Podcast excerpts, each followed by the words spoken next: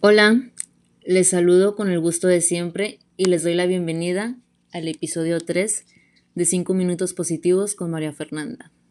Yo sé que siempre lo di, o sea, yo sé, yo sé que siempre empiezo diciendo lo mismo, pero realmente me encuentro muy contenta porque el día de hoy vamos a hablar sobre un tema que a mí en lo personal me gusta mucho, el cual considero que es la base de todo nuestro entorno.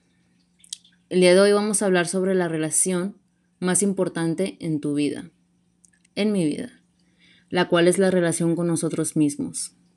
El día de hoy vamos a platicar sobre el amor propio. Todos nacemos con alta seguridad y confianza. Luego empezamos a tener experiencias en esta dualidad y se forma nuestro crecimiento. Pero durante este proceso de evolución que es la vida, hay momentos en los que adaptamos creencias ajenas sobre nuestro valor. Pero vayamos paso a paso. Primero que nada, ¿qué es el amor propio? Ok, el amor propio es el aprecio y valor que tenemos hacia nosotros mismos. Es la calidad de vida que nos brindamos a nivel psicológico, emocional y espiritual. No menciono físico porque no es algo que pueda lograrse cuidando la imagen.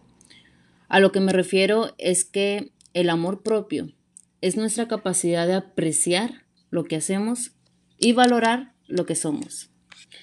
El día de hoy les quiero compartir cuatro formas de fortalecer esa relación contigo mismo. Y pues nada más son cuatro porque no alcanzo en estos cinco minutos explicarles las muchas otras que hay, pero considero que son las más importantes.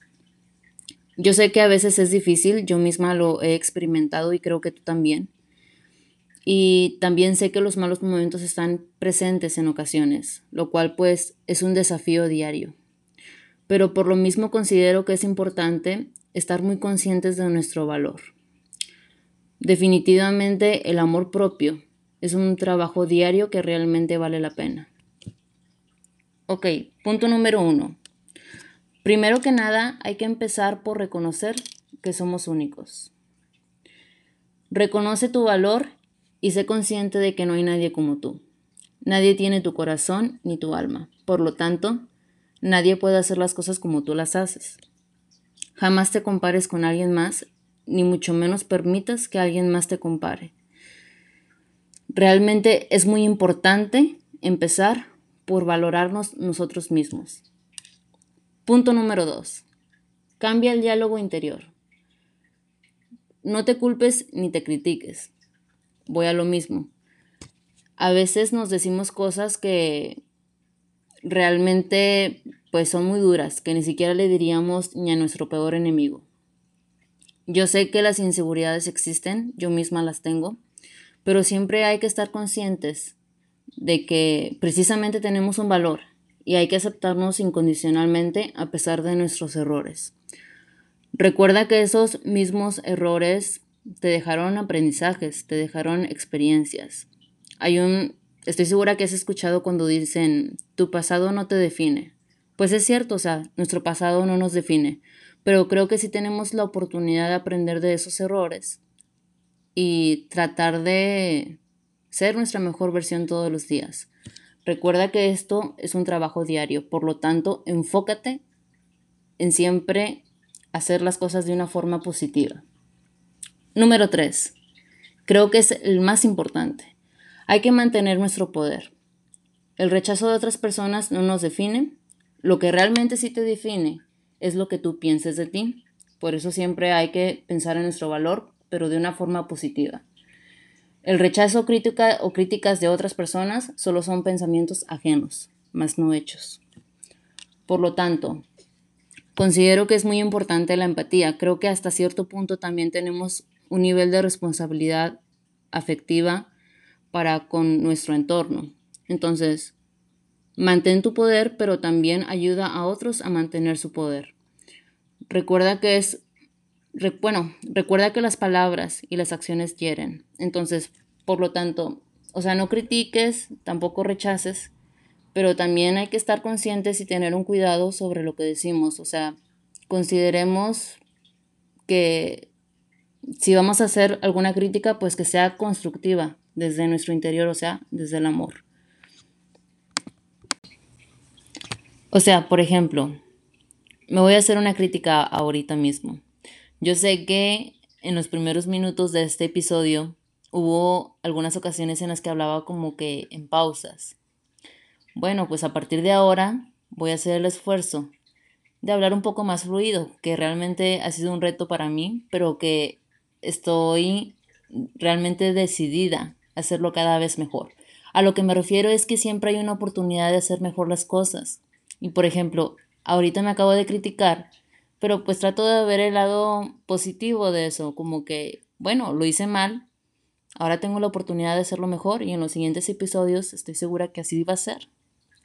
Si no me salen las cosas como yo deseo, pues tampoco es como que me vaya a juzgar a mí misma o criticarme, sino siempre hay que hacerlo desde el amor, desde las ganas de salir adelante, desde una forma positiva, valga la redundancia, ¿ok? Punto 4, el cual es darte prioridad.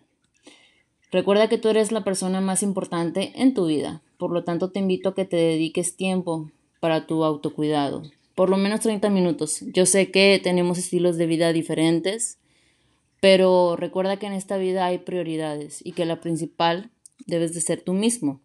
Y así después consideras que algunas cosas, actividades o otras personas son una prioridad en tu vida, pues bueno, comparte y dedica tiempo a todas esas tres cosas, actividades o personas. Pero haz algo que te haga sentir vivo. Recuerda que eso también es muy importante. Y bueno, quiero despedirme con una frase de Pablo Neruda que me gusta mucho, la cual dice así, si nada nos salva de la muerte, al menos que el amor nos salve de la vida. Recuerda que el amor propio es un trabajo diario. Cualquier relación, sea contigo mismo o con tu entorno, conlleva un esfuerzo. Por lo tanto, primero hay que trabajar en uno mismo y cambiar muchas cosas por el bien de lo que se está construyendo en conjunto. Recuerda que para estar bien con los demás, primero hay que estar bien con nosotros mismos. Entonces, trabaja a partir de hoy en tu amor propio. Espero te hayan servido estos cuatro puntos importantes. Ya sé que me pasé más de los cinco minutos, pero bueno, espero te haya servido mucho esta charla que acabo de tener contigo. Y nuevamente te quiero dar las gracias por dedicarme estos cinco minutos y cachos positivos. Y recuerda que para mí siempre es un gusto estar en contacto contigo. Muchas gracias y te escucho o me escuchas. Hasta la próxima.